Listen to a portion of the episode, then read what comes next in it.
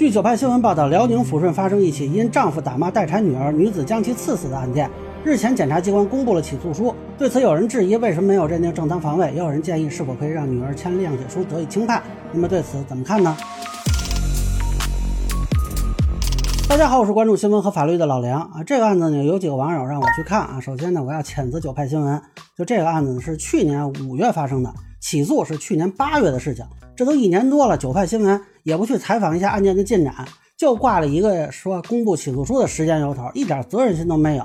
那目前呢是查不到这个案子的一审判决，也不清楚是否已经判了啊。但是可以结合起诉书简单分析一下，先说明可能信息不完整，那最后的结果可能会有偏差，以司法机关最终的发布为准。这个案件的经过呢是女子白某某跟醉酒的丈夫王某甲发生争吵，并发生了肢体冲突。期间他们的女儿出来劝架，遭到了王某甲的打骂。这个白某某看自己即将分娩的女儿被打，就去厨房找了一把刀，趁王某甲不备将她刺伤。那后来经抢救无效死亡。检察机关是起诉到了抚顺中院，罪名是故意伤害罪。首先说呢，这个罪名其实区分杀人和伤害意义就不大了，因为故意伤害致人死亡的量刑跟故意杀人其实差不多啊。现在能起诉到中院，说明检察机关认为有判处无期或者死刑的可能，最低也是十年这档。那很多人对这个法院级别不敏感，其实这个很重要。唐山打人案的时候就说过，虽然那个陈吉志罪名不少，但是单一罪名都是有期，有期加有期还是有期，结果他没混到中院一审。那这个案子就直接到中院起诉，说明检方认定这个案件的情节比较严重。呃，那有人说是不是正当防卫？如果光从起诉书看的话，我个人认为啊可能性比较小。这里边关键是呢，这个起诉书提到的打骂是什么情况？我们说正当防卫要求面对一定的危险性，不能说我骂你一句啊，你就拿刀来砍我。如果正当防卫没有限制，就变成可以随便找茬杀人打人啊，所以必要的限度还是要求的。那么这个王某甲当时如果是打了女儿个嘴巴，骂了两句，你拿刀去刺，这个就是手段的不适当，明显超出必要限度。而且如果不能证明他有持续伤害他人的行为啊，可能他伤害之后啊过了一个你再去砍他的，那这个有可能连防卫属性都没有，就纯粹的报复啊。只有说呢，他当时对女儿或者白某某构成足够大的人身威胁啊，比如说踹女儿肚子都踹出血了，还踩住不放。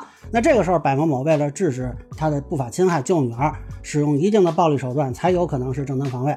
那么具体到这个打骂到底是什么程度呢？现在是完全不知道的啊，只能说，通常如果危险性非常大，不会这么措辞。呃，可能很多人会被女儿即将分娩这个信息点吸引，但是这并不能一定导致王某甲的行为危险性提升。从这个女儿是主动过来劝架看，她具备一定的行动能力，不像很多人想的那么脆皮。那如果想认定对其产生了足够大的威胁，可能还需要证据去支持。另外呢，柏某某之前跟王某甲发生的是肢体冲突，检察机关没有认定是单方殴打，说明当时这个冲突级别没有那么高啊，俩人可能还打得有来有回的。这个说实在的啊，是不是一定是王某甲先动手都不清楚，万一是柏某某先动手，他还有过错呢。所以我认为，想要论证他正当防卫，不是绝对不行，他的律师可以提，但光从这个起诉书看，可能是有点难度的啊。那公安机关和检察机关从拘留、批捕到起诉都没有认定他是正当防卫。啊，甚至这个里头连防卫属性都没有提，那是不是能说服法院？我个人并不是很乐观。那么现在有很多人讨论能否轻判，我觉得有这么几个辩护的指望吧，啊，可以去聊一聊。一个是呢，这个柏某某能否认定自首？那现在起诉书没提自首，但是提到了他是在现场被控制并且带离的，也就是说他并没有试图逃跑或者掩盖罪行。那如果他到了公安机关是如实供述，有可能争取就认定一下自首试试啊，我认为这个还是有希望的。二呢是看能不能去认罪认罚，这个以前也说过，签了认罪认罚协议书的话，如实供述加积极赔偿，最高是能减少百分之四十的刑罚，这个也可以操作一下。第三呢，很多人说这个女儿给签个谅解书，啊，这个确实是可以，但首先目前这个起诉书列的证据里没有提，大家不要以为说他女儿一定会签谅解书，你知道人家怎么想的吗？你知道人家家里这个亲戚关系都什么情况吗？至少目前这个起诉书列的证据列表里就没有他女儿的信息，不是说没有谅解书的问题，连证词都没有。按说他是当时现场唯一目击者嘛，那现在的证人列表里只有一个姓赵的，我估计是急救的人。那为什么没有这女儿，咱们也不清楚。呃，但如果他不能参与诉讼，可能不是很有利吧。而且呢，还要考虑有没有其他亲属啊，他们的意见如何？别回头他女儿谅解，其他亲属不同意谅解。你比如王某甲的父母、兄弟或者其他子女。这些人要是不同意，那可能是有变数的。大家如果有印象，之前四川有一个岳父杀女婿一家案啊，就是那个妻子谅解其他亲属，然后不谅解，后续这个谅解书的效力就被否了。所以这个只能说是用得上啊，到底能不能有，以及能有多大的效果就不好说了。其实还有一个辩护思路，就是这抽但不一定好使啊。